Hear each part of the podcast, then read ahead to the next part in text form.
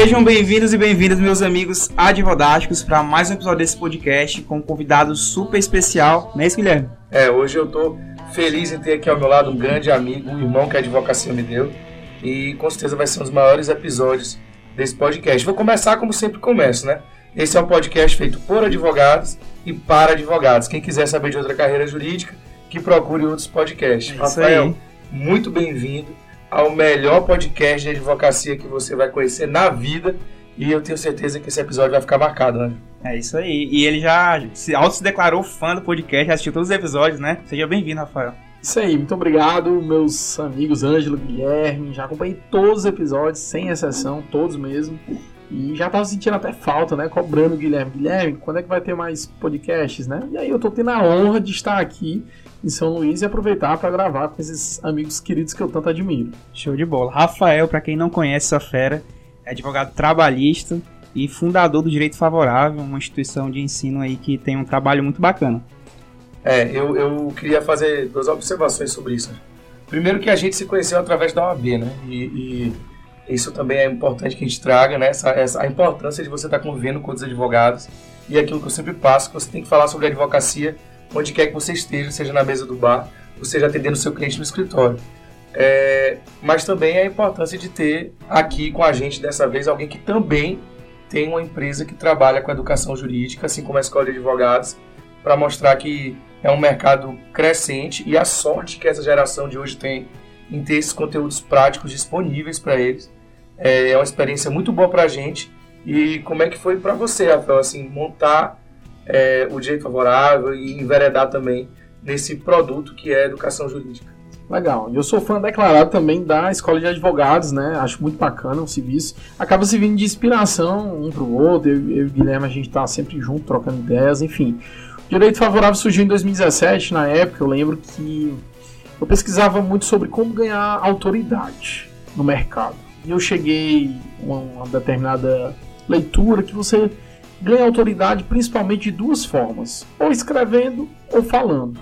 Em 2017, eu tinha já minha especialização, mas eu pensei, se eu escrever, quem vai dar importância, academicamente falando, pode ser que eu encontre algumas dificuldades. Então é mais fácil eu falar. Eu comecei a investir mais em estudar sobre oratória, é, e depois que eu estava pronto para essa questão de oratória, é, eu enveredei muito no estudo do direito do trabalho.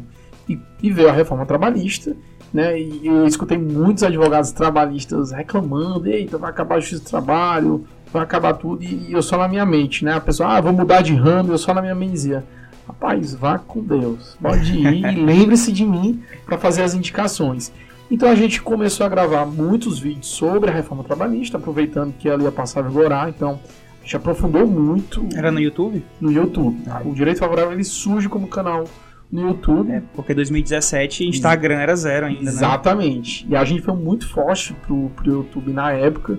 Fizemos aí muitos vídeos. Começamos basicamente com a reforma trabalhista. Então, vários vídeos curtos, rápidos, falando sobre a reforma trabalhista. Hoje a gente tem lá 18 mil inscritos. No YouTube tá, olhei hoje, está com 940 mil visualizações, quase chegando em um milhão. Caramba. Doido para chegar no milhão para poder dizer, eu tenho uma plataforma que tem mais de um milhão de visualizações, né? Show de bola, muito massa. A gente troca bastante figurinha, né? E é interessante que eu encontro o Rafael aqui e falamos sobre essa rede de, de network que a gente vai formando. Eu conheci Rafael, a gente fez uma live, acho que tem uns dois anos atrás. Foi 7 horas da manhã que eu achava que era, que eu achava que era 7 horas da noite quando eu aceitei. foi pego de surpresa, mas foi uma live muito bacana. E agora a gente se conheceu, né, pessoalmente aqui nessa tua vinda a São Luís. E foi, pô, a gente já meio que se conhecia, já tinha, né, um Total, trocado total. figurinha, isso é muito bacana, essa força do network. Mas eu queria conversar contigo, assim, pra tu contar pra gente um pouco mais sobre o teu início na advocacia, se tu nichou pra advocacia trabalhista já do início, como foi esse, esse período do início? Beleza, eu vim de uma escola de direito sindical. Eu trabalhei no sindicato. é, acho que todo estudante é, gosta muito do direito penal, daquela coisa. Eu não tinha esse amor todo pelo direito do trabalho ainda. Mas eu fui estagiar no sindicato e lá eu me apaixonei pelo direito, pelo processo do trabalho e estudei muito nessa época essa temática. Então, logo que eu me formei, eu tive um convite para ir trabalhar no escritório de um dos advogados do, do sindicato que eu, que eu era estagiário. ele me fez uma proposta, tá? a gente estava comentando aqui no, nos bastidores antes. A proposta, eu sabia quanto todo mundo no escritório ganhava. Lá tinha na época, acho que uns quatro advogados, tinha uma pessoa que era bacharel e tinha um estagiário, todos elaborando lá. Como eu não tinha recebido ainda a OAB, é, demora todo aquele procedimento, ser é aprovado, cola grau. Eu não tinha sequer colado grau ainda. É, então demorou uns três meses para receber. E nesses três meses, até eu receber a OAB, já tinha passado, é, eu ia ter uma remuneração que era a menor remuneração do escritório. Ia trabalhar quatro horas. Então a justificativa também era essa: ó, tu só vai trabalhar quatro horas, é, tu vai ter essa remuneração aqui para a gente ver se dá certo, se não dá. Mas eu sempre confiei muito no, no meu potencial. Então, mesmo sabendo que ia ganhar menos que os demais que estavam lá, eu fui pensando no aprendizado. Eu foco muito nessa questão, né? Um ditado que eu levo, uma filosofia que eu levo para minha vida. Não foque em dinheiro. Foque no aprendizado, que o dinheiro é consequência daquilo que você mostra com o seu potencial. E seis meses após eu entrar lá, eu já tive uma, uma proposta para trabalhar oito horas e a, e a proposta remuneratória já era a melhor. Então eu saí da pior remuneração em seis meses para a melhor remuneração do escritório, ganhando mais do que os outros advogados que já estavam lá, porque eu já tinha agregado valor é, nesse tempo. Bacana, bacana demais.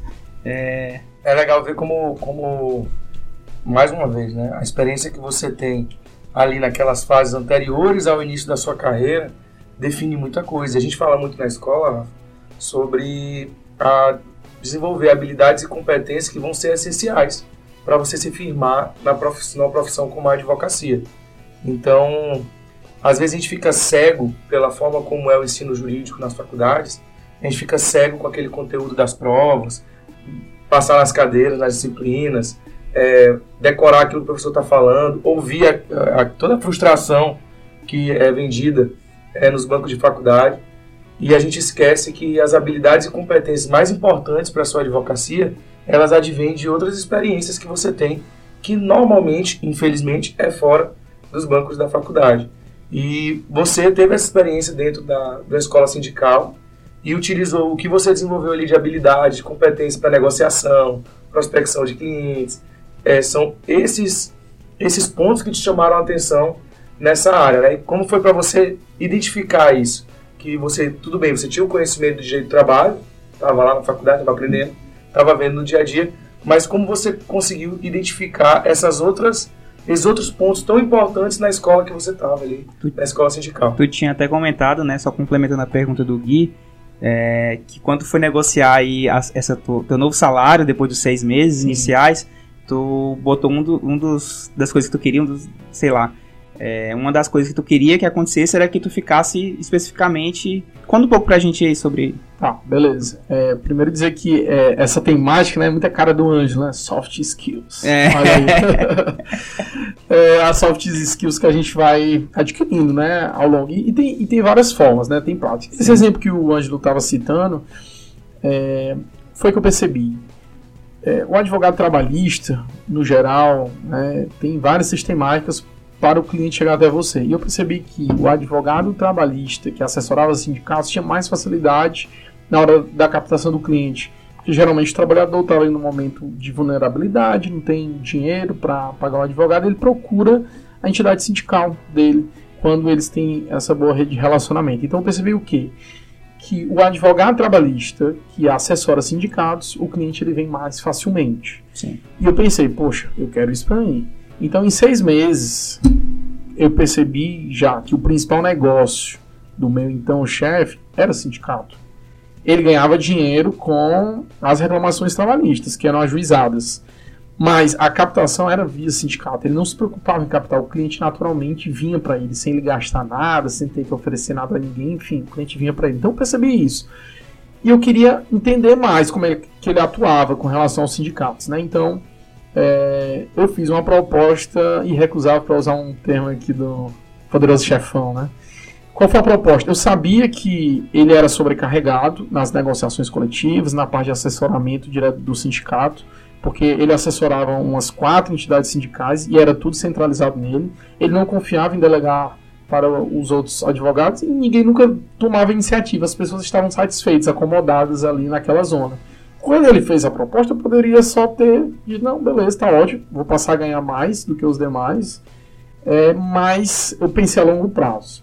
Então, quando eu pensei a longo prazo, eu fiz uma proposta para ele, ó, tudo bem, eu aceito isso, mas eu tenho uma condição. Qual é a minha condição? Eu quero trabalhar com o direito coletivo do trabalho, com o direito sindical, com a parte de negociações. Eu sabia que ele ia aceitar, porque ele era sobrecarregado. Sim. Ele ia me dar o sindicato ali que tinha menos re relevância para eu estar à frente, mas isso foi um, um grande aprendizado, uma grande escola para mim, porque eu passei a, a, participar diretamente das negociações coletivas. Eu lembro até hoje a primeira negociação que, que eu participei, uma mediação lá no Ministério do Trabalho, que eu estudei, estava craque na temática, mas quando eu começava a falar, eu começava a me tremer. Não sei se já aconteceu com vocês no início da advocacia. Uma dica que eu deixo aqui para os nossos ouvintes, tá? Foi o que eu fiz quando eu percebi que minha mão. E era involuntário, uma coisa louca. A primeira vez tinha acontecido comigo. Foi o que eu fiz discretamente. Botava a mão embaixo da mesa. A voz estava saindo perfeita. Eu pensei, se eles não verem minha mão, então tá tudo certo.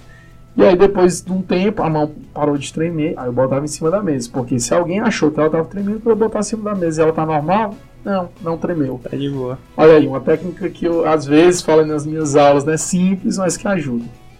Massa. É, é, é, é importante a gente ver, é, Anjo, e sempre apontar isso.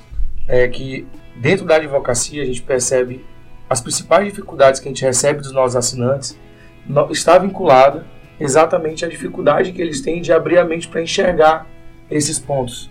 Então, e eu percebia isso muitos meus alunos de sala de aula. É, o advogado ele está saindo da faculdade com medo de se desafiar. Então, muitas das vezes as pessoas, os advogados não iam pleitear, participar, porque ah, peraí, eu vou participar da negociação coletiva. Não quer se colocar naquela posição que talvez pode gerar uma insegurança, mas que é algo que vai te desenvolver uma habilidade que vai ser algo que vai te trazer frutos pelo resto da sua advocacia. Então, o é a historinha de estar tá disposto, tem né? Tem que estar disposto a é, percorrer esse caminho. E, e, a gente enfrenta hoje uma falha, a camisa que o Rafael está usando aí da Escola de Advogados, isso a faculdade não ensina, a gente enfrenta uma falha no ensino jurídico e ao mesmo tempo a acomodação natural da galera que está saindo dos bancos de faculdade para entrar na advocacia. Com certeza. É, falando em soft skills, né, as habilidades e competências que são importantes para para atuar na advocacia, eu queria que tu citasse duas ou três importantes aí, além de oratória. Que, o que mais que tu acha que, que é fundamental que um advogado tenha para desenvolver uma advocacia e conseguir viver da profissão e viver bem? Cara, tem uma dica que um professor meu falou assim. É, tô falando de habilidades extras, mas eu acho que tem uma habilidade que é ligada ao direito diretamente, mas que ela é uma base, é uma propedêutica para que eu até fique mais tranquilo para desenvolver outras habilidades. Sim. Que é dominar processo. Primeira questão. Já escutei vários podcasts aqui, pessoal falando de especializar na área de direito material, mais interessante e tal. Independente de especialização de títulos, a pessoa dominar o aspecto processual, porque ela te dá uma base para tu evoluir em vários outros aspectos, por exemplo, na negociação eu tive várias negociações que eu resolvi do ponto de vista processual. Uhum. Então, eu tinha uma demanda complexa, difícil, que eu, analisando processualmente, é, eu, eu, identifiquei ali uma falha e em cima disso eu consigo fazer uma boa negociação para o meu respectivo cliente, estando pelo reclamante, estando pelo reclamado. É, e isso foi um professor meu durante a faculdade dizer, olha, advogado bom não é um advogado que conhece direito material, é um advogado que conhece direito processual.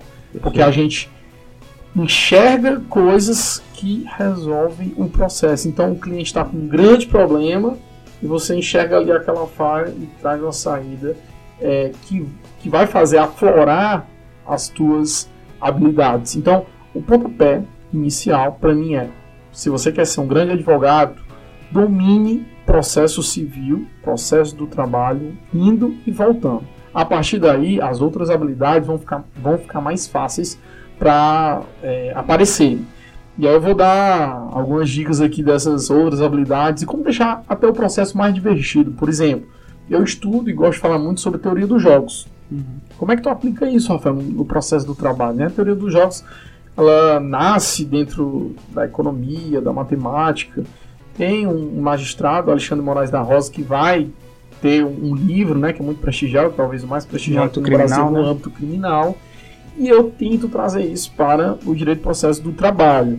Outra inspiração minha, deixa até a dica também, tem um livro muito bom chamado Eles, os Juízes Vistos por um Advogado, um grande jurista italiano chamado Piero Calamandrei, que nesse livro do Calamandrei ele vai narrar os 40 anos dele de advocacia, vai trazer lá diversos perfis de advogado que ele cruzou, bem como de magistrados, e ele, sem falar diretamente de teoria dos jogos, ele fala de teoria dos jogos, sem nomear a teoria dos jogos, mas a ideia por trás da teoria dos jogos. Ele vai citar, por exemplo, um magistrado que, aliás, desculpe, um advogado que ele tinha uma caderneta que ele tinha o nome de todos os magistrados com várias informações diferentes. Por exemplo, a comida preferida, o time que ele torcia, o clube que ele frequentava. Por quê? Porque quando ele chegava durante a audiência, ele fazia um comentário: olha, o time tal ganhou esse final de semana, rapaz, fiquei feliz. Ah, tu torce para esse time também? Eu tava lá no estádio. E com isso você vai criando o quê? Pontes de empatia.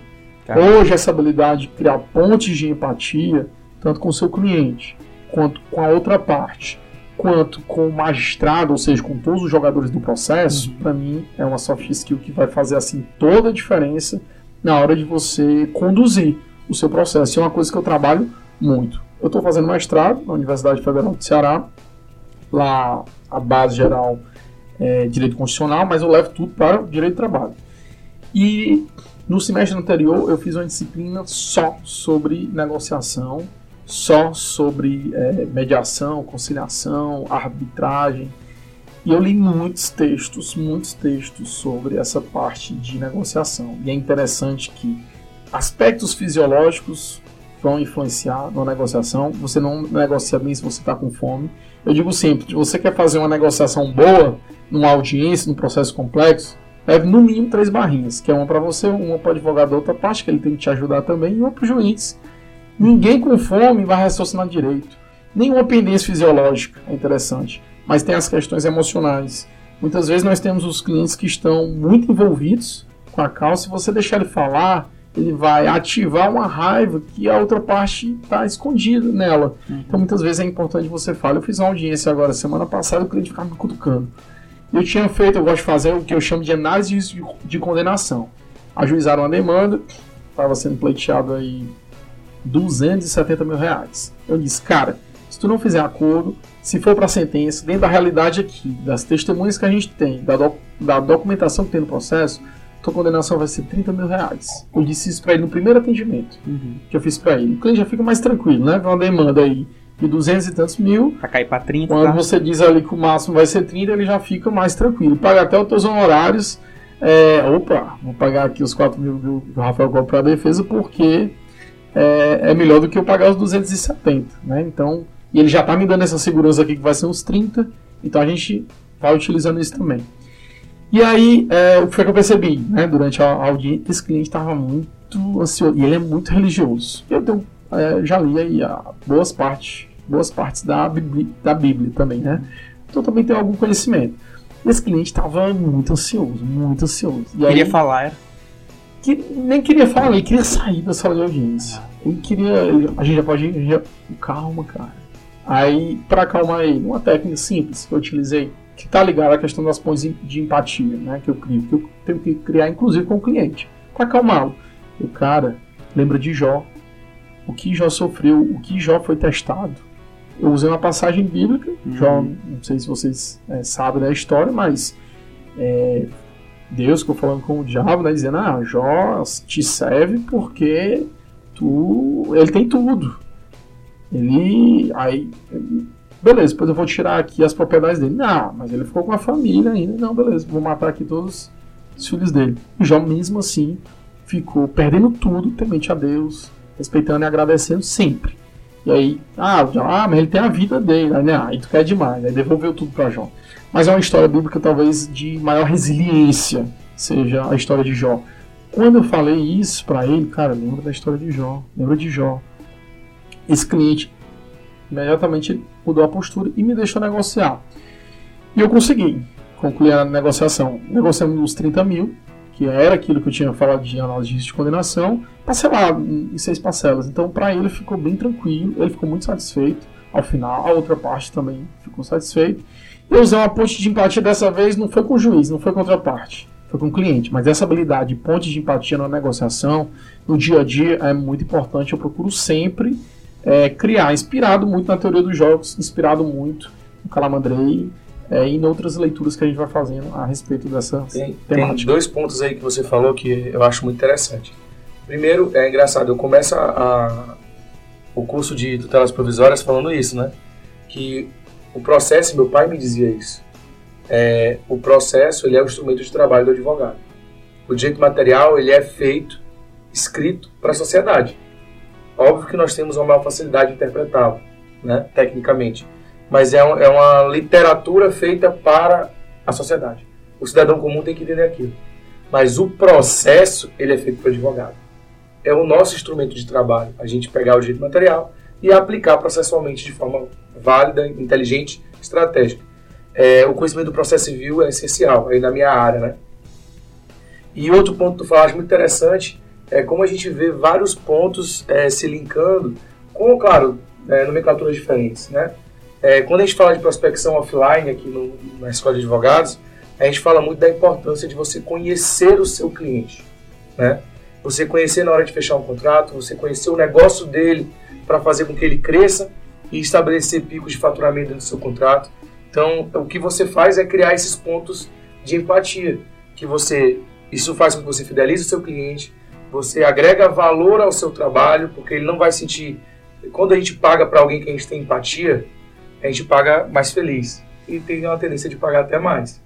É, e você, quando você estuda o seu cliente, você tem condição de prestar, inclusive, um melhor serviço para ele.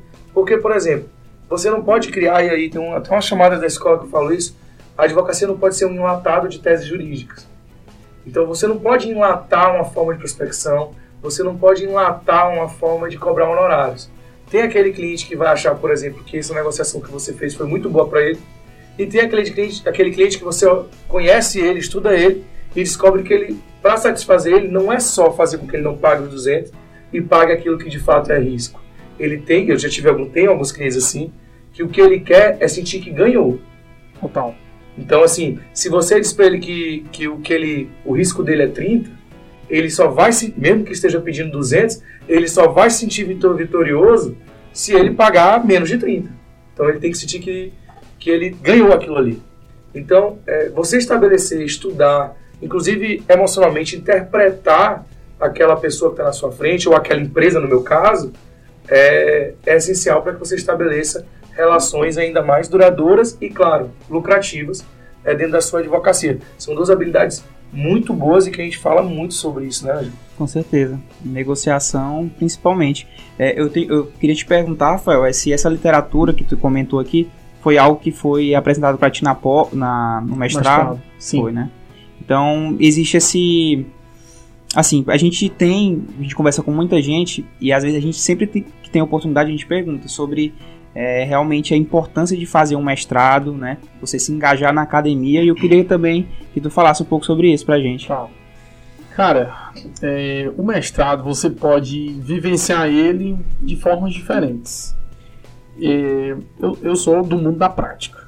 Eu sou advogado. A minha primeira profissão, assim, como eu me identifico, é advogado. Eu sou advogado. Há 11 anos que eu sou advogado, há 8 anos que eu tenho meu escritório próprio e eu vivo disso, é quem paga as minhas contas, né?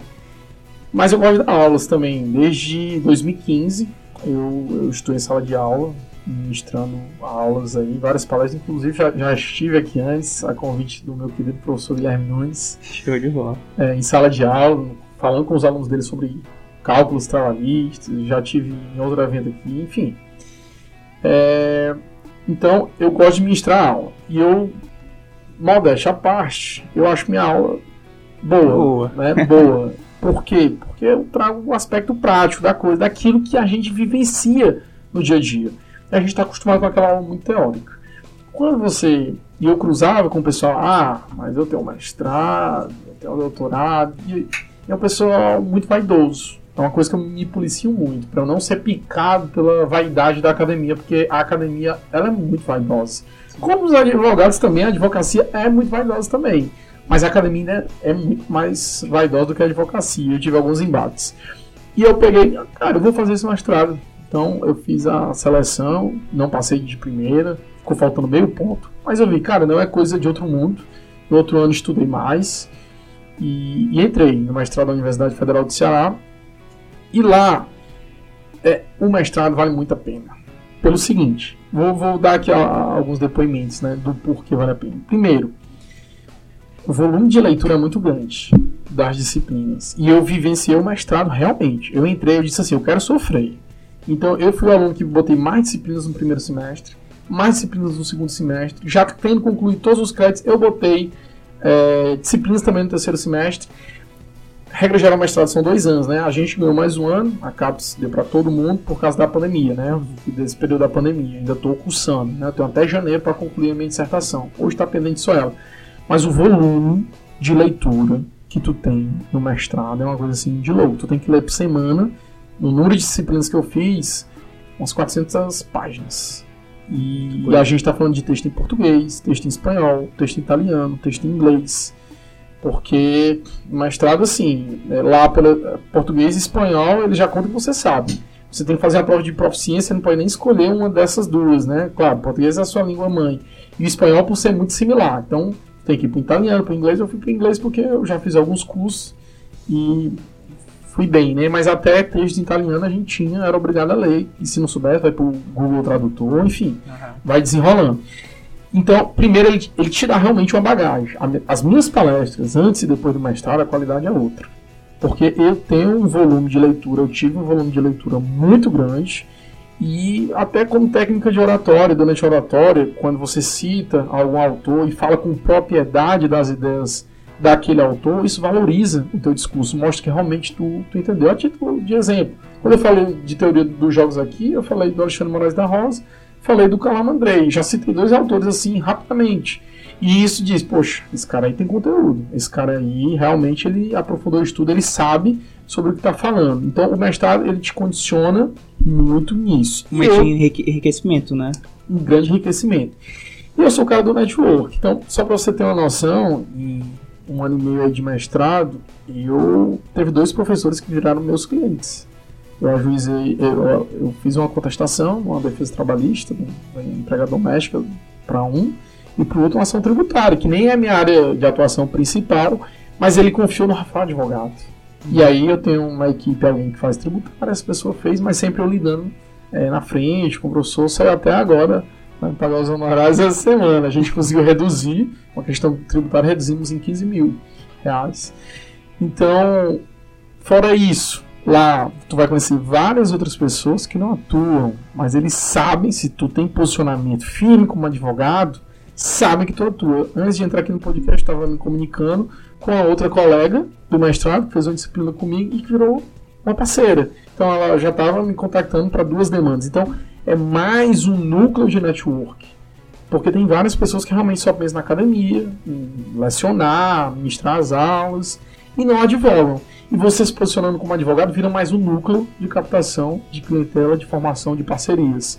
Então, assim, eu só tenho recomendações para fazer o mestrado, porque dá para agregar perfeitamente a sua advocacia. Tudo que eu pesquiso lá, tudo, 100%, todos os artigos que eu escrevi, já escrevi uns 6, 7 artigos, tenho alguns livros já publicados em coautoria, né, livros de artigos, todos eu levo para o direito do processo de trabalho. Então, de processo civil, abri um tópico para falar de processo de trabalho.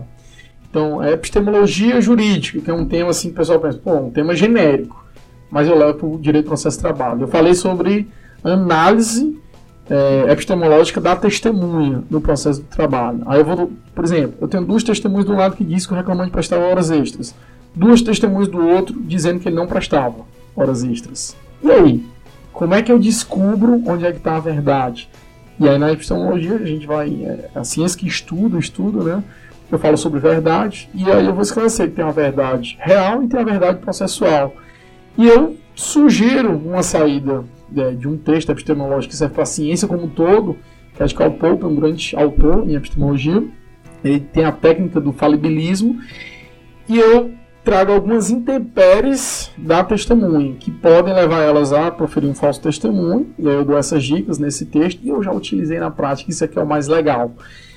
E em cima disso, você traz soluções né, do campo de vista doutrinário para a prática.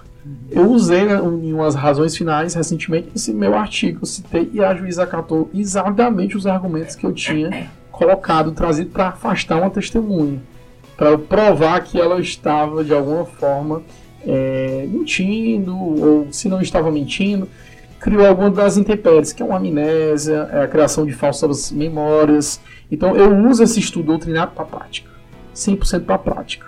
Então tem gente que leva só para a parte doutrinária, eu não. Então por isso que eu digo, o mestrado se leva para onde quiser.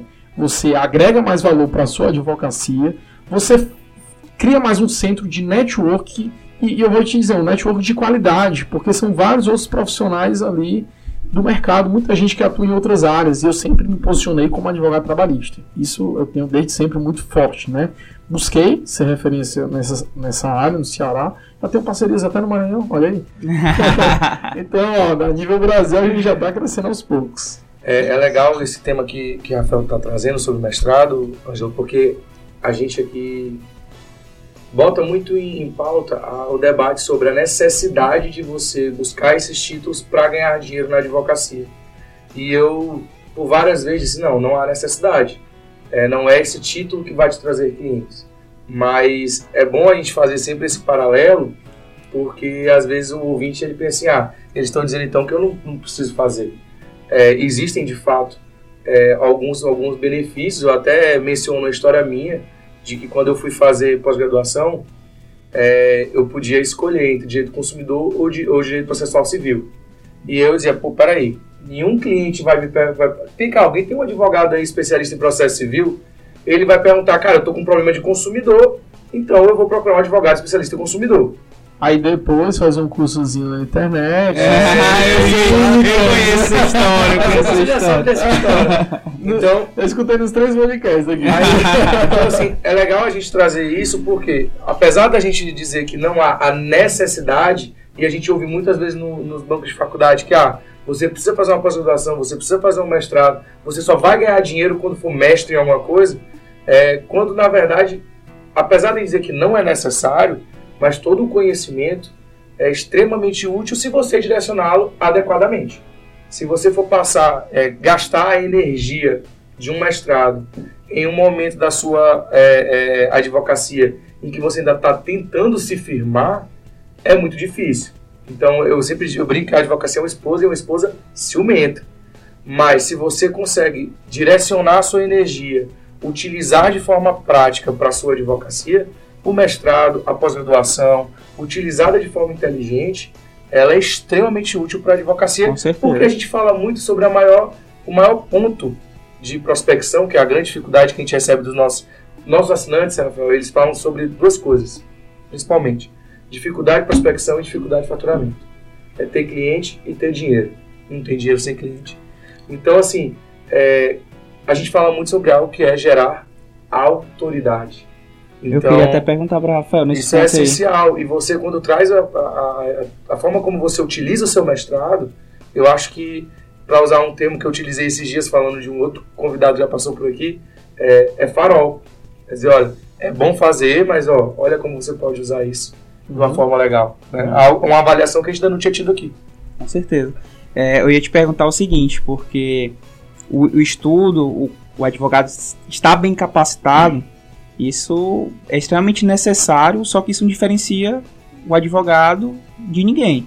Na verdade, precisa de um algo a mais. Eu tinha comentado que em 2017, quando surge aí o direito favorável, estava buscando ter um posicionamento, ser reconhecido, né? Eu sou Rafael, é, sou advogado trabalhista e ser reconhecido por isso. Eu queria que tu contasse um pouco pra gente é, quais, quais foram as iniciativas que tu tomou para conseguir hoje ser o Rafael, um advogado trabalhista reconhecido em Fortaleza, em outros cantos do país. É, se tu for pro digital, enfim, o que que tu vê é, como ser visto como autoridade? Eu acho que essa é a pergunta. É, volta lá pro que a gente é, tratou no início, só que a gente não falou como executar. E eu vou falar agora como executar. Até fiz um, uma live recente falando um pouco disso. Como ganhar autoridade na, na sua área que você deseja ter destaque. Eu sei que tem várias ações que dá para fazer, só que também não é um livro assim de passo a passo. Realmente a pessoa vai ter que ver o que que se apresenta para ela, o que que realmente é interessante fazer, né? Primeiro ponto. eu acho que você tem como ganhar autoridade de duas formas, reforçando.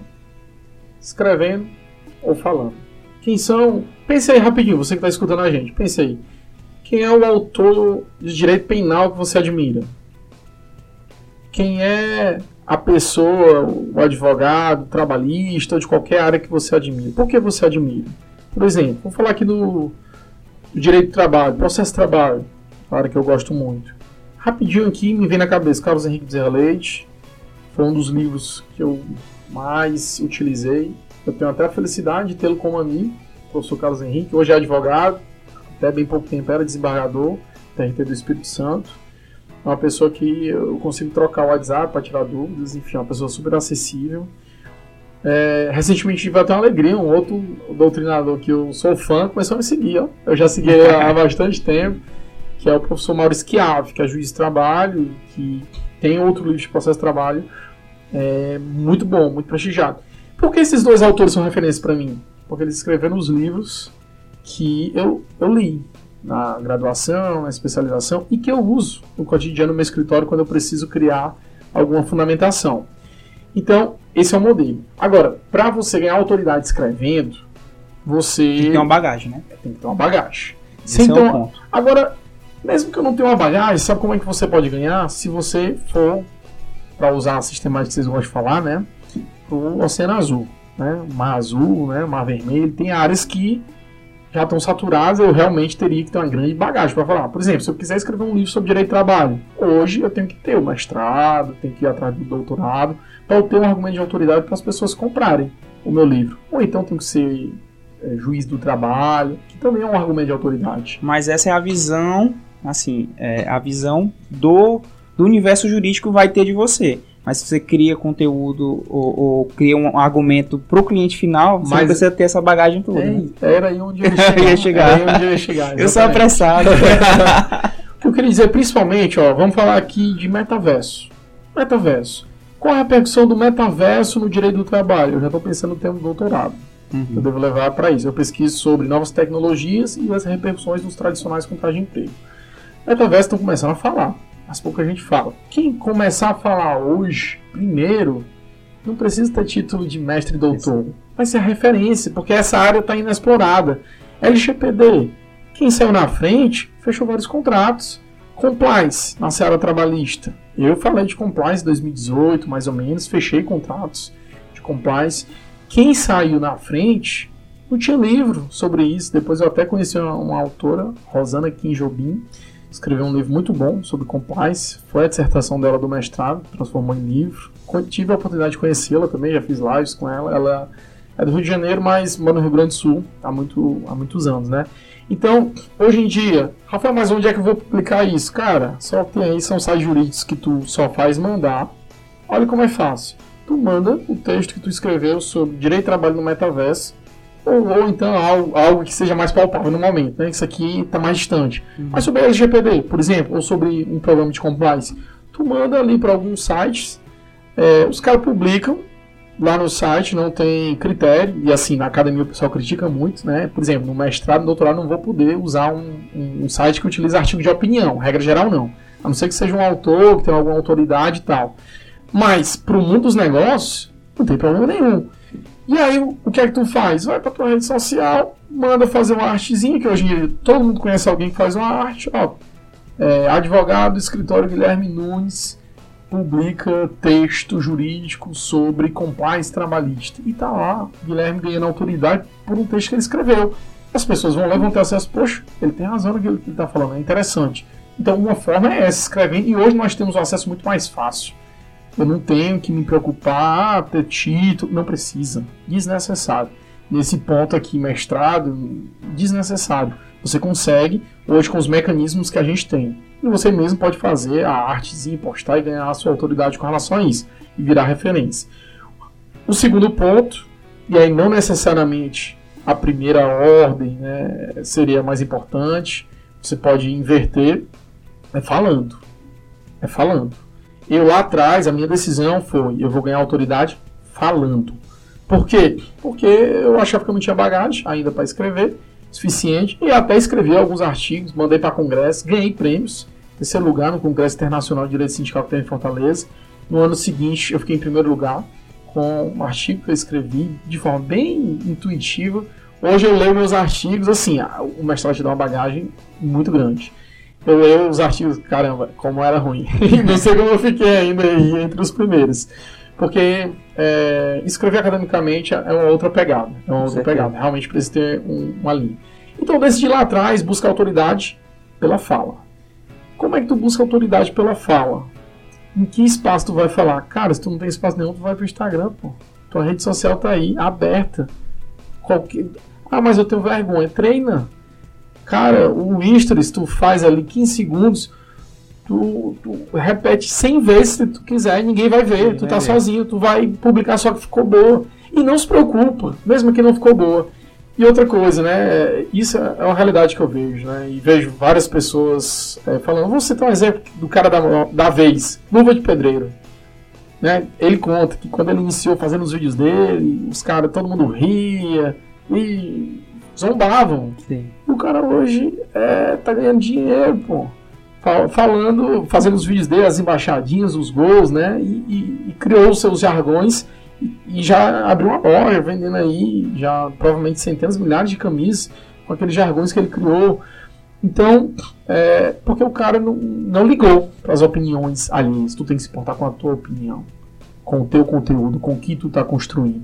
E aí, para ganhar essa autoridade, hoje em dia nós temos o Instagram. De forma assim, a, hoje talvez seja, acho que é a plataforma mais acessível. Tem YouTube, tem outras plataformas, você pode gravar e esse conteúdo de forma gratuita. Pra fazer, agora, para fazer isso, se prepare. Como foi que eu me preparei? Primeira coisa, eu sempre estudei muito, né? Mas eu estudei muito oratória. Eu estudei muito oratória. Eu, quando abri o meu escritório, todo dia eu não vou criar uma rotina de almoçar no escritório. Pedi uma quentinha, sete reais. Ele era menor, que era para tentar ficar magrinho, né? Sete reais. Sete faz reais tempo, hein? tá, isso, isso aí a gente tá falando de 2014. 2000, é, 2014, foi principalmente 2014 esse ano que eu investi mais nessa parte. Uhum. Então eu almoçava no escritório e aí todo dia eu me dava uma hora de intervalo. Nessa hora de intervalo chegava minha quentinha, almoçava lá pelo escritório e ia pro YouTube. Vídeos, acesso gratuito a muito conteúdo. E botava oratória. Como evoluir na oratória. E aí comecei a, a, assistir vários vídeos que só falavam de oratória. E aí eu fui, cara, eu tenho que botar isso em prática. Como é que eu vou colocar isso em prática? Comecei a participar da OAB, era do Conselho Jovem da OAB Ceará, fui vice-presidente da Comissão de Direito Sindical. Recentemente agora fui nomeado, ainda não tomei posse, né? Se tudo der certo, é, na próxima nessa semana, sexta-feira, devo tomar posse como presidente da Comissão de Direito e Trabalho da OAB Ceará. E isso é um espaço que você vai preenchendo e aí você vai tendo a oportunidade de falar. Então me preparei. Outro divisor para mim, até deixando já uma dica aqui de, de leitura, é um livro muito bom. É do autor chamado Robert Yashik, que é O Segredo das Apresentações Poderosas. Esse livro é tão bom que ele tem 250 páginas. Eu nunca terminei. Eu parei na 150, porque eu lia 30 páginas e eu ia pôr em prática. Eu lia 30 e ia pôr em prática. Quando chegou em 150, não, já tô bom. Não preciso terminar não, mas eu tenho vontade até de, de retornar a leitura e de finalizar. Porque ele te prepara para apresentações. E quando a gente está falando de apresentação, quando a gente está falando de desenvolver oratória, fala, não é palestra apenas. Eu estou aqui, eu estou me apresentando para vocês. Eu estou com o um cliente, quando ele aperta minha mão e vai sentar para eu escutar, eu estou palestrando para ele. Eu já várias, vários clientes já sentaram no meu escritório, só revelam no final. Doutor, você é o terceiro advogado que eu estou consultando, mas eu gostei do senhor, vou fechar com o senhor. Como é que a gente tem técnicas que a gente utiliza? Algumas intuitivamente a gente acaba desenvolvendo. Por observar alguém, a gente tem muita essa coisa do espelhamento. Cara, eu vi o Guilherme fazendo isso, vou tentar fazer. Mas tem como estudar. Esse livro é interessante porque ele te ensina coisas que às vezes tu praticar de forma intuitiva, ele vai é, cientificizar a coisa, né? E tu vai ter uma ciência por trás daquilo, entender e quando começa a colocar em prática, tu vê que tem retorno por fantástico. E aí, depois que eu me preparei, estudei essa parte de oratória, o conhecimento técnico na seara trabalhista está no dia a dia, já há muitos anos. E quando eu comecei a lecionar, a grande vantagem de ser professor, ser obrigado a estudar. Então você aprofunda muito. Os meus casos lá no escritório, principalmente no início, eu tinha muito tempo. Eu, eu antes de ajuizar uma ação, eu li em dois livros diferentes aquela mesma matéria. Para toda a matéria lá no escritório, administrativo, trabalho, processo de trabalho, eu tinha no mínimo dois livros e eu sempre lia para fazer essa consulta e para embasar mais ainda e me sentir firme, seguro no momento das audiências, enfim, eu sempre me preparei muito, né? Então, é, o caminho é esse. Estudou oratória, aprofundou na tua temática, cara. Só correr pro abraço. O Instagram tá aí, os convites vão, vão vir. E participa de órgãos, né? OAB, por exemplo, é um campo para você estar tá palastrando. De Rafael, me chamaram para dar uma aula. Eu no começo dei aula de tanta coisa. Onde me chamava, nem perguntava quanto era a hora a aula. Eu vou, pode chamar. Só teve uma vez, uma história bem rápida. Foi um dia que, que eu vi assim, poxa, eu sou bom nisso aqui, cara. Porque teve um, um amigo que me chamou para dar aula de direito administrativo sobre a lei do, do servidor público federal. Eu nunca tinha dado aula disso. Eu disse, cara, e era preparatório para um, um, cursinho preparatório para um concurso que ia ter na, na, Universidade Federal do Ceará. Era até um sindicato que estava organizando. E aí ele falou comigo, né, pelo WhatsApp e tal. Eu, beleza, vou lá. Tava começando a dar aula que me chamava, eu ia. Eu tranquilo. Já sabia a temática? Não. Foi estudar. Não, não. E você lê rapidamente durante a faculdade. É. Tinha tido contar na faculdade, na graduação. Passa ali superficialmente. Agora eu fiz boa disciplina de direito. Todas as minhas disciplinas na, na faculdade, eu, eu era aluno exemplar. Então, é, eu tive uma excelente professora. E aí, eu tinha uma noção geral. Mas, assim, anos já se passaram. E aí me chamaram para ministrar essa aula. E aí, quando eu cheguei lá para ministrar a aula, é, aliás, antes disso, desculpa. Aí eu, eu, mudei de celular. Quando eu mudei de celular, aí eu perdi o histórico de quando seria a aula.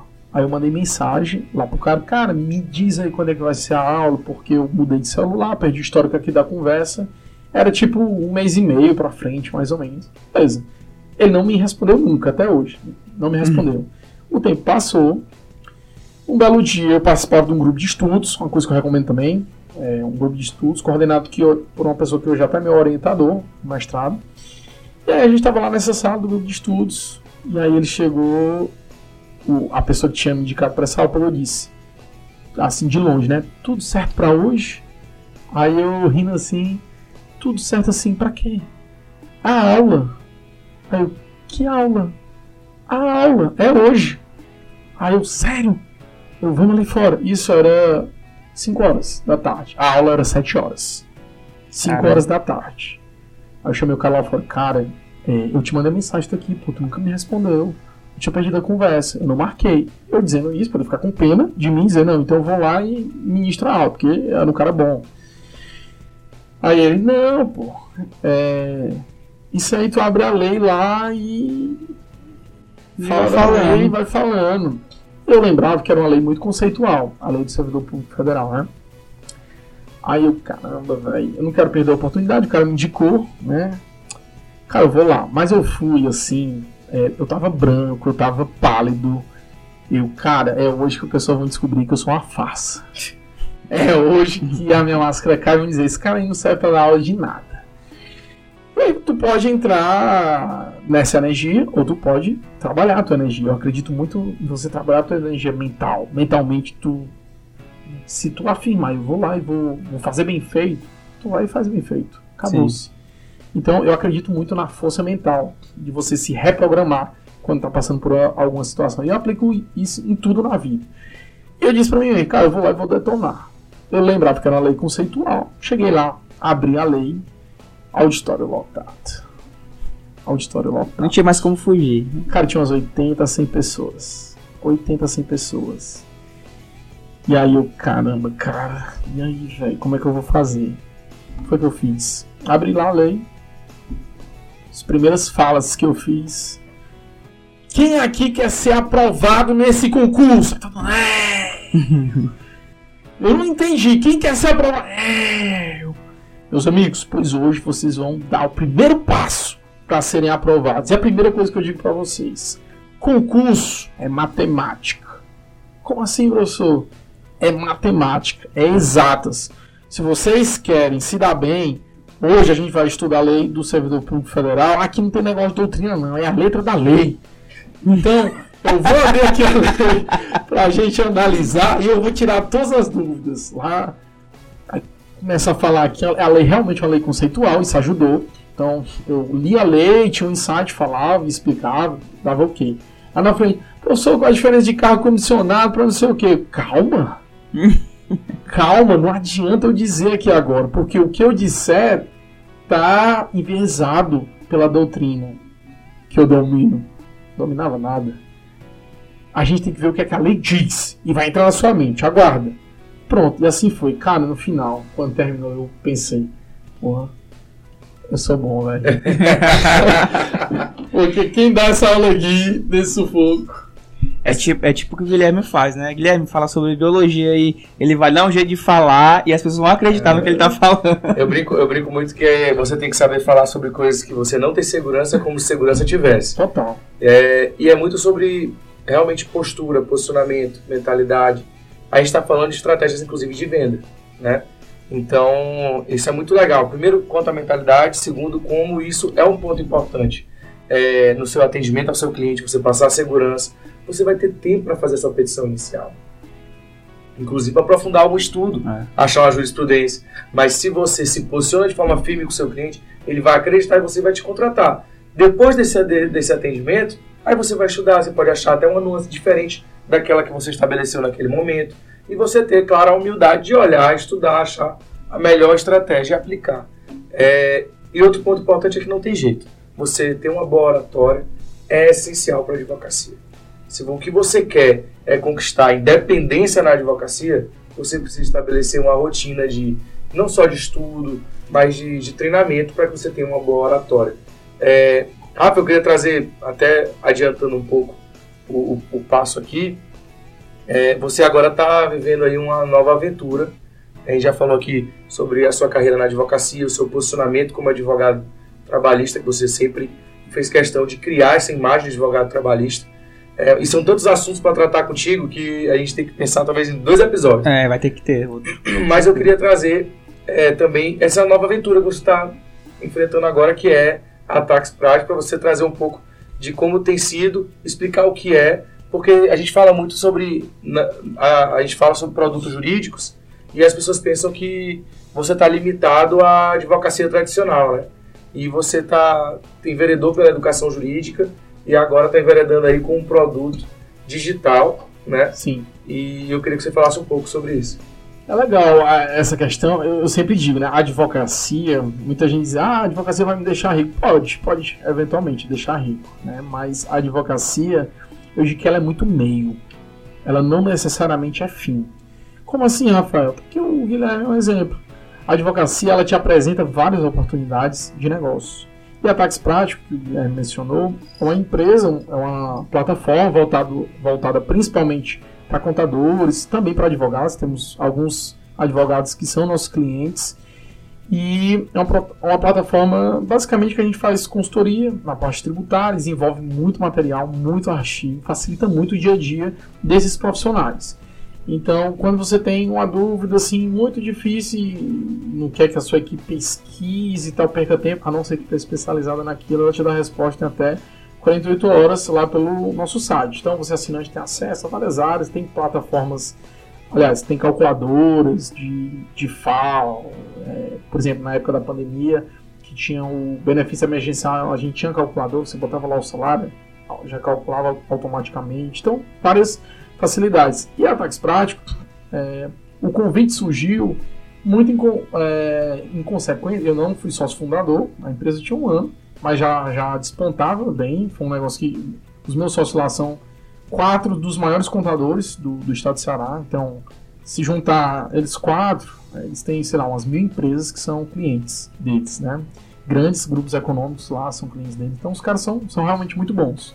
Eu digo que eu sou sócio pequeno lá. E como é que surgiu o convite para eu entrar nessa empresa?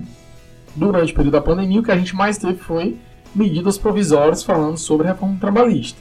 As medidas provisórias eram publicadas é, uma hora da manhã, e 5 horas, da, 5 horas da manhã, todos os meus clientes, na lista de transmissão que eu criei, já recebiam um parecer. Eu passava a madrugada inteira fazendo parecer, comentando cada ponto e dizendo qual era a melhor situação jurídica para o caso de cada cliente. A Tax começou a me convidar para fazer lives a respeito dessas temáticas. As lives bombavam. Uhum. Tipo, eu, tinha, eu tive live lá que deu 600 pessoas concomitantes assistindo a live porque tava todo mundo perdido e eu trazia a segurança jurídica as pessoas estavam precisando. Essa que deu 600 concomitantes, no total no final deu 1.200 pessoas assistindo. Que vocês fazem live sabem que é muito difícil é, esses números, né? E essas lives ficaram constantes. E o que é que os caras perceberam? Os sócios, né? Um sócio é meu irmão, mas não, não partiu dele, né? Foi de outro sócio. Cara, vamos chamar o Rafael para ser sócio. A gente está precisando desenvolver a nossa parte trabalhista também, que não tem, não tinha. Então o Rafael vai entrar para desenvolver essa parte trabalhista. E aí eu entrei para desenvolver, mas eu supervisiono a revisão de material né, na parte trabalhista. Dei a ideia de colocar lá no site as convenções. Então nosso assinante vai sair procurando, site do Ministério do Trabalho, site do sindicato, vai lá no nosso site, tem lá todas as convenções dos principais sindicatos.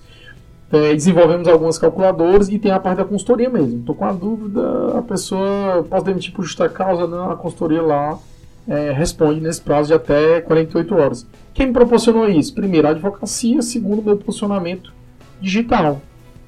É, eu sei referência quando eu estava falando é, sobre essas questões é, que envolviam principalmente nesse período da pandemia as questões trabalhistas, né, as soluções não tinha saído nem medida provisória, eu já trazia soluções uhum. para os meus clientes e trazia esse posicionamento no Instagram.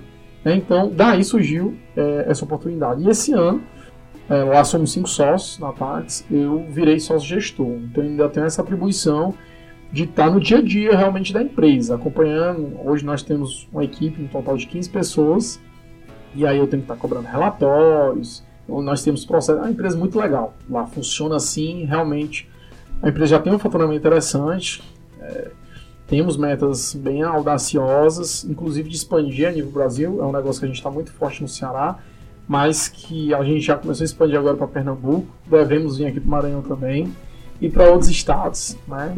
Temos clientes já de vários estados do Brasil que tem negócio no Ceará, então ICMS, ninguém entende mais de ICMS no Ceará do que a Tax Prático. E, e eu estou podendo viver essa experiência de ser o gestor de uma, de uma grande empresa. Então, Toda quinta-feira eu tenho reunião, a minha agenda é bloqueada pela manhã, não sei que eu tenha audiência, um outro sócio faz, mas, regra geral, minha agenda é bloqueada porque eu faço é, reunião semanal com todos os funcionários, é virtual. Hoje a gente tenta dar uma cara, uma ideia nova.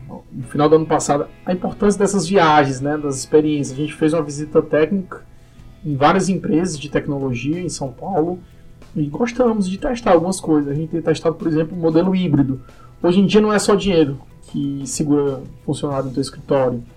É, eu fiz uma pesquisa de satisfação, muitos deles queriam plano de saúde, já estou verificando isso.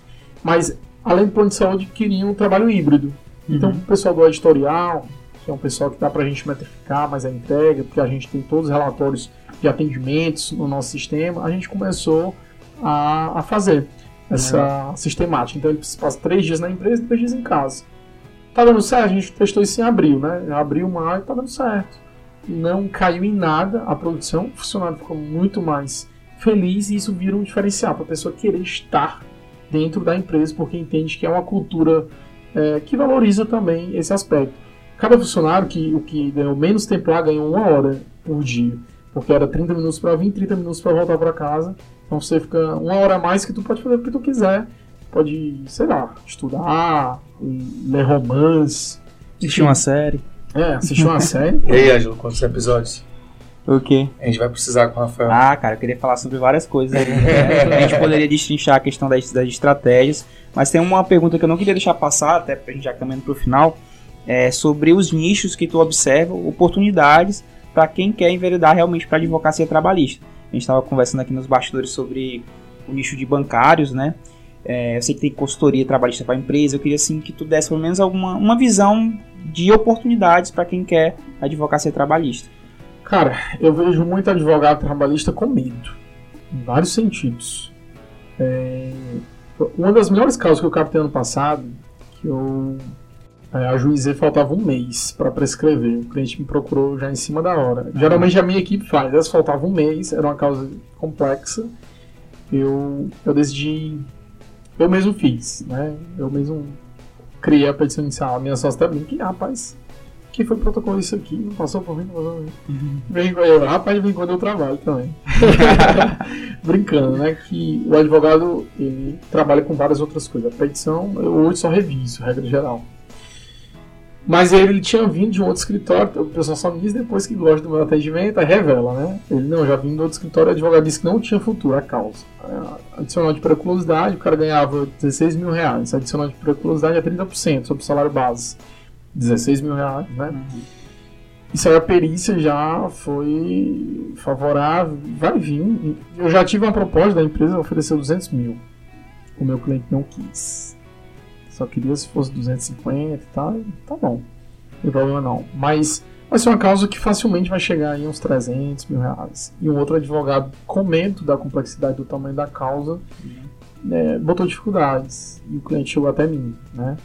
Então, tem ainda essa questão do medo das causas complexas. Quanto mais complexa a causa no direito do trabalho, eu digo, tra traz para mim, que eu desenrolo.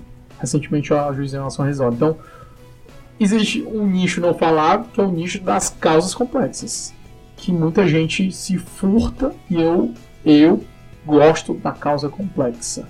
Então eu fecho muita parceria com os advogados que vão atrás da minha atuação nessas demandas complexas. Mas para chegar aí precisa já ter um. Já precisa ter todo o know-how. Know-how, claro.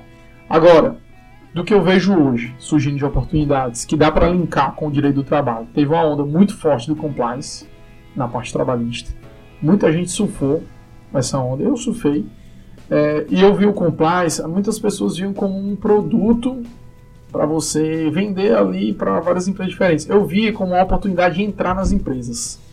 Então, aquela história, durante muito tempo, como era a narrativa que a advocacia trabalhista fazia para as empresas? Olha, me contrata, me paga um valor mensal, que se um dia tu tiver um problema, eu resolvo o teu problema. Só que o empresário, ele enquanto não tem um problema, ele não quer gastar dinheiro. Ele quer reduzir custos. Ele, infelizmente, ele não enxerga a advocacia trabalhista como um serviço, como um investimento. Né? E muitas vezes paga mais caro por isso. Né? O cara que me paga um valor mensal ele vai pagar bem mais baixo do que o que eu cobro, por exemplo, para fazer uma defesa é, na parte trabalhista.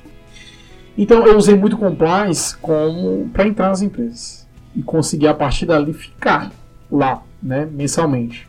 Eu fechava contrato de seis meses para implementar o programa de compliance. Criei, engraçado, porque quando começava a falar de compliance, é, tinha gente lá no Ceará, muita gente fazia curso em São Paulo, aí voltava, aí era referência do compliance. Aí tu conversava com a pessoa, cara, qual de conduta, se tu tem um modelo aí, como é? Não, não dá para ter modelo, porque cada empresa é uma realidade diferente. E respondiam isso. Eu, tá, mas e, e alguma que tu fez aí? Não, eu não fiz ainda. Então, mas tu tá falando. A pessoa não aplicava na prática. Só estudou. Não contribuía nada. Só estudou o e zero. Aí eu, aí eu, cara, eu vou criar o meu modelo. Eu criei cinco fases que envolviam vários procedimentos diferentes. Até vezes de auditor fiscal do trabalho eu fazia. Eu ia na empresa, como se fosse um auditor fiscal, entrevistava os funcionários, é, pegava as NRs e via o que é estava errado, até de fiação na parte elétrica, tirava foto, fundamentava nas NRs, mandava para os clientes e dava prazo para eles resolverem. Criava o código de condutas a partir das dores dos clientes. E isso eu usava muito para vender. Eu, eu, já, eu já entendi qual era a dor comum de todos os clientes. Cara, tu tem problema de funcionário chegando atrasado? tem problema de funcionário fazendo corpo mole em determinadas atividades, o código de conduta vai te ajudar a resolver isso aí. E aí o cara, poxa, como é que eu vou resolver isso aqui? Ah, agora tu tem que seguir a sistemática que eu vou determinar. Então foi uma onda. Outra onda foi a da LGPD, essa ainda dá para surfar, é, mas tem que ser talvez mais genérico. Tem como vincular ao, ao direito de trabalho. Inclusive, eu dei uma palestra, eu, que me chama para palestrar palestra, né? Me deram uma semana, eu, desde que me deu uma semana, beleza. Eu li 60% de um livro sobre LGPD nas relações de trabalho, preparei uma palestra. E falei, e eu, e eu achava que nem se aplicava tanto. Quando eu li, pô, se aplica muita coisa. E é um outro nicho, mas um nicho que ninguém está explorando ainda, que eu acho muito interessante. Recentemente a gente teve o marco é, legal das startups. Sim. Poxa, cara, startup, os caras têm as boas ideias, mas juridicamente eles estão desamparados. Se tu desenvolve um pouquinho a parte contratual, junto com a parte trabalhista, porque quando a startup começa a crescer, ela vai precisar de equipe. Os caras desenvolvem ideia, desenvolvem a equipe, vende, bota para frente e pouca gente está trabalhando focado nesse mercado. Verdade. Então, se você criar um programa, um, o que eu digo sempre hoje, produto jurídico, é o mais importante. Cria um produto jurídico voltado para startup, englobando essa seara trabalhista, que tu vai conseguir funda é, fundamentar. E tem, já falando agora para quem quer advogar para trabalhador, você pode também se especializar, né? A gente estava comentando, por exemplo, na parte do direito trabalhista bancário. Né? Tem muitos escritórios especializados só nessa área. O banco é o melhor devedor que você pode encontrar. Ele sempre paga. Não temos casos de insolvência de banco.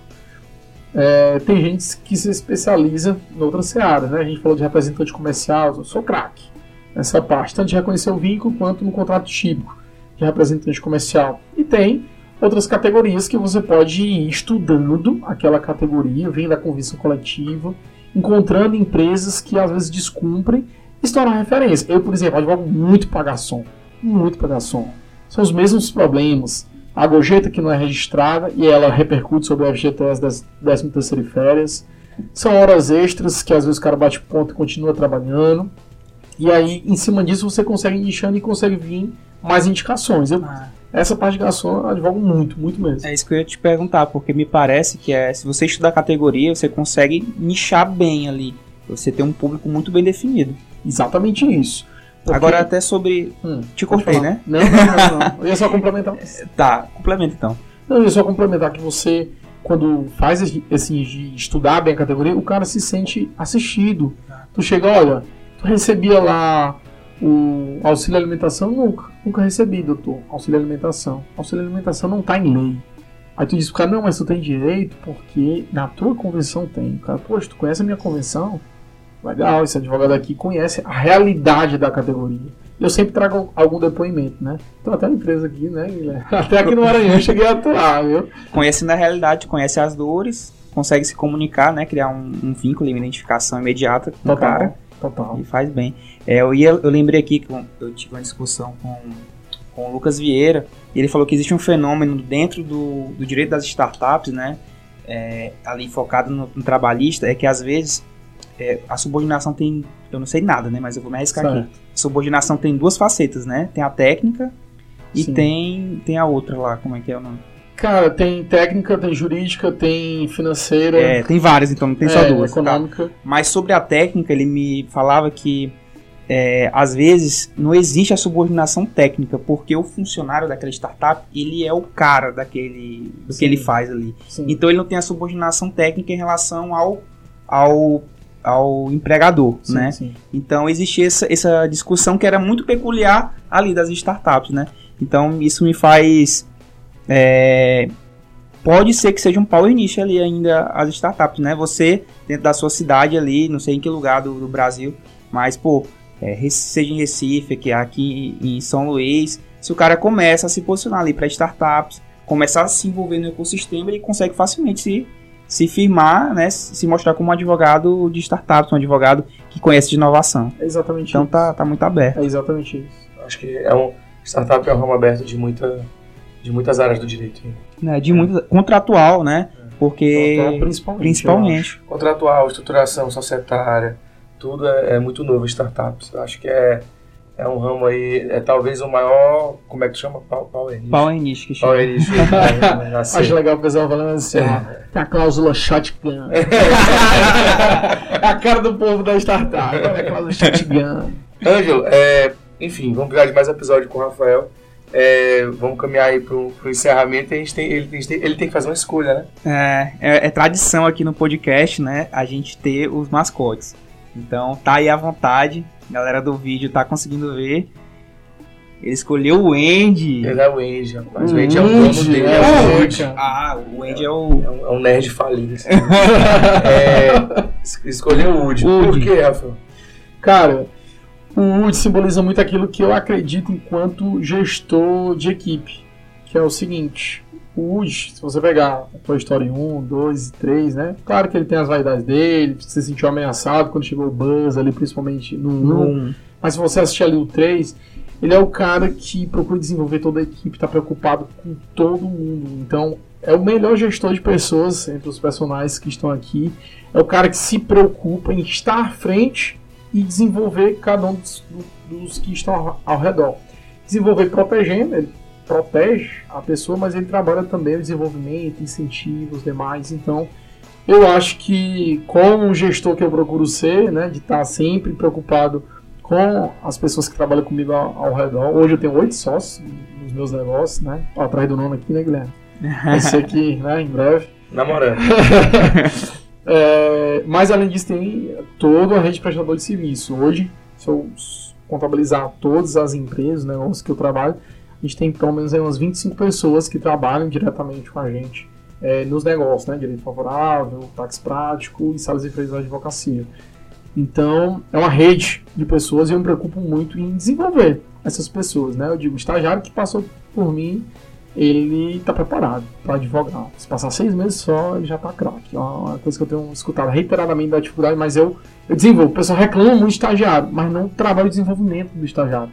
O pessoal quer o dinheiro, né? Assim, ah, eu tô te pagando, né? Eu quero, eu quero o teu trabalho. Mas não se preocupa em desenvolver a pessoa. E é uma preocupação que eu tenho. Por isso escolhi o Wood aqui, porque eu acho que ele tinha, é, tem né, essa preocupação, que ainda vão ter mais filmes, é, de estar tá preocupado com a equipe. A equipe, Perfeito. que eu acho que é essencial para desenvolver os negócios. Legal. Legal, show de bola. Muito bem fundamentado. É. é mais uma pergunta? A gente... Não, é, eu queria agradecer, é, Rafael. A gente tem muito para tra trazer de conteúdo ainda é um professor da escola e eu te agradeço por estar disponível para isso. Hoje ele estava gravando Hoje o curso ele estava gravando. Prática em Petições Iniciais Trabalhistas. O melhor curso só do mercado. É isso aí. e disponível em breve na Escola é. de Advogados. Rafa, muito obrigado por ter participado desse episódio. Acho que é um dos episódios mais longos do podcast. Com certeza. E que a gente conseguiu manter um alto nível de conteúdo. Que, vi, que venham outros. E, enfim, muito obrigado pela tua disponibilidade. A parceria da gente não é de agora. Então vamos ter outros momentos, outras oportunidades. Ganha os assin... Ganham os assinantes e os ouvintes é, do Advodásticos da Escola de Advogados, né, Ângelo? É isso aí. É, Rafael, fala pro pessoal aí, nossos ouvintes, como é que te encontra lá no Instagram, como é que encontra o direito favorável. Bem simples, né? Meu Instagram é Rafael HD Salles. O pessoal me pergunta muito por que HD, o High Definition. na, na, verdade, Henrique Dias, mas Rafael HD Salles. E o Direito Favorável também, arroba Direito Favorável. Se for lá no meu, eu faço arrobazinho lá do Direito Favorável, já está marcado lá na, na, minha bio. Né? Então, Rafael HD Salles, espero vocês por lá, sempre trazendo meu dia a dia, na advocacia, no ensino jurídico. De vez em quando posto alguns vídeos também de algumas dicas, de algumas reflexões que a gente tem sobre as mais diversas temáticas ligadas sempre ao direito ao processo de trabalho. Perfeito. É, então fica, fica o convite para outro episódio e a gente tem que fazer muita coisa. Rafael ainda escreve poesia, tem muita é, coisa legal, muita coisa que dá gosta de viajar, a gente tem muita coisa para falar, mas muito obrigado pela tua participação. Grande episódio, né, Ângelo? Show de bola. Obrigado mais uma vez, obrigado em nome de toda a equipe da Escola de Advogados e também a nossos assinantes, né? E também quem ainda não entrou na escola, em breve vai estar disponível lá o curso de prática em audiência trabalhista com Rafael Salles, que a gente está importando diretamente do direito favorável.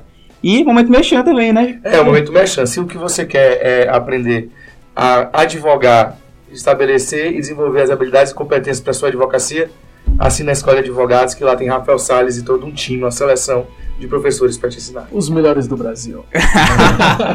é isso aí, pessoal. Apenas R$ 49,90. Se inscreva, você que decide se no plano anual ou no plano mensal. Mas está lá toda uma série de conteúdo direcionado para você conseguir os seus os resultados que você tanto almeja na advocacia. E é isso, obrigado Rafael e até a próxima. Até a próxima. Valeu, gente. Valeu.